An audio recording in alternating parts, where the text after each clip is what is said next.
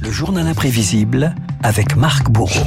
Oh là là là, qui fait chaud, chaud, chaud, oui, qui fait chaud. Je trouve qu'il fait chaud. Il fait chaud, chanter euh, Sheila, il fallait oser Marc, mais vous l'avez fait. On ne dit pas mieux ce matin. La France se transforme un peu plus en, en fournaise à partir d'aujourd'hui. Et dans ce journal imprévisible, vous tentez de nous rafraîchir la mémoire et de nous rafraîchir tout court. Oui, alors euh, 36, 38, voire 30, 40 degrés attendus euh, aujourd'hui jusqu'à 42 euh, samedi. Petit aperçu Renault de l'état d'esprit ce matin. Ah, moi, le désert, ça me donne soif. Ça brûle. hein.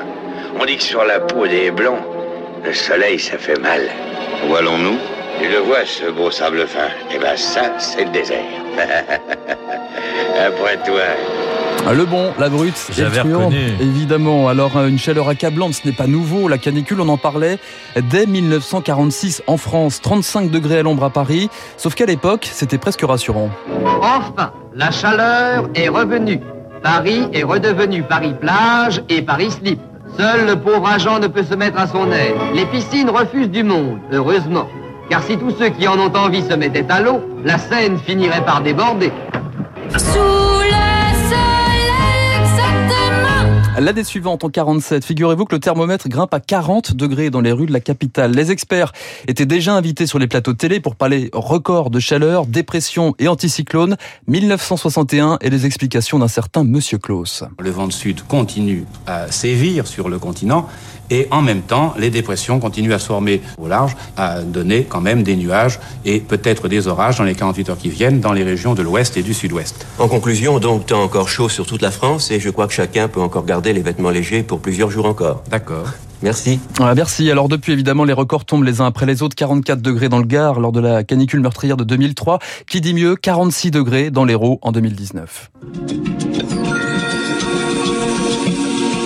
Et résultat, en 2022, Renaud, nous ne sommes plus vraiment surpris, en particulier lorsque l'on entend ce bulletin météo. Dans l'après-midi, on atteindra ou dépassera encore les 40 degrés, 41 à Agen, 41 à Strasbourg, 40 dans la capitale, 42 pour Lyon et jusqu'à euh, 43 degrés prévus à Nîmes. Alors, petit détail, il s'agissait d'un bulletin météo fictif de TF1 en date du 18 août 2050, basé sur les projections du GIEC. Ben, on y On arrive est- très vite. Eh hein. bien, on y arrive très vite. Ouais.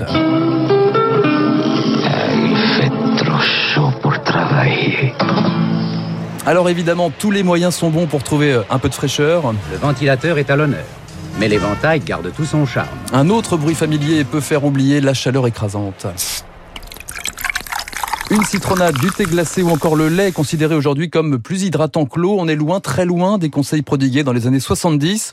Buvez de la bière. Cette année, malgré la chaleur qui persiste, les gens du Nord ne manqueront pas de leur breuvage préféré. Le Comité national de défense contre l'alcoolisme dit même qu'on peut en boire jusqu'à un litre et demi sans danger pour la santé. Allez, allô, hein Santé, hein Santé, hein Aïe, aïe, aïe. Ça va faire du bien, ça. Alors, autre recette de grand-mère, sachez Renaud qu'on se rafraîchissait dans les années 20 en s'asseyant sur la commode parce que beaucoup de commodes avaient un plateau en marbre, c'est rafraîchissant un plateau en marbre et ça donne cette chanson de Jeanne Aubert en 1937. Pour éviter les frais, tout en Chez moi, je prends le frais, le cul sur la commode. Pour éviter les frais, tout en suivant la mode. Chez moi, je prends le frais, le cul sur la commode. Et ça nous donne aussi une expression euh, bien célèbre hein, Absolument. que tout le monde connaît. Rester chez soi, assis sur la commode ou bien chercher un coin d'eau. Qu'est-ce que je peux faire Je sais pas quoi faire. Qu'est-ce que je peux faire Je sais pas quoi La plage, en bikini ou en chemise, en peaufinant sa prose, ça donne cette ode à la mer pour parler de la chaleur. Direction Cassis et son soleil brûlant en 1961. Méditerranée, à l'irrésistible attrait dont il est si bon de fendre l'eau qui vous emporte, tandis que les vagues, légères, légères, viennent comme pour expirer sur le sable de la plage de Cassis. Très inspiré ce, ce journaliste. Je sais un pas s'il a bu un, un litre et demi de bière avant d'écrire ce genre de texte, mais effectivement, il est inspiré, le garçon. Et si la poésie, Renaud, si les boissons fraîches et les commodes ne font toujours pas effet, dernière tentative avec la symphonie numéro 1 de Tchaïkovski, symphonie numéro 1 baptisée Rêve d'hiver pour se donner un peu de courage pour les trois prochains jours.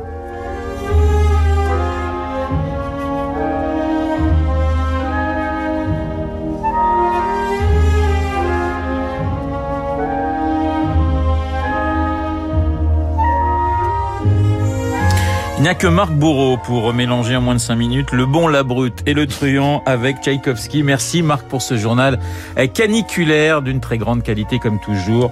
Et on le voit effectivement, faites attention, buvez, hydratez-vous parce que la journée s'annonce très très compliquée. Dans un instant, et il est en pleine forme, il a sa petite citronnade et ses glaçons euh, devant ses notes. C'est euh, bien sûr le camarade David Barrault vous allez retrouver pour son décryptage. À tout de suite. Vous écoutez Radio Classique.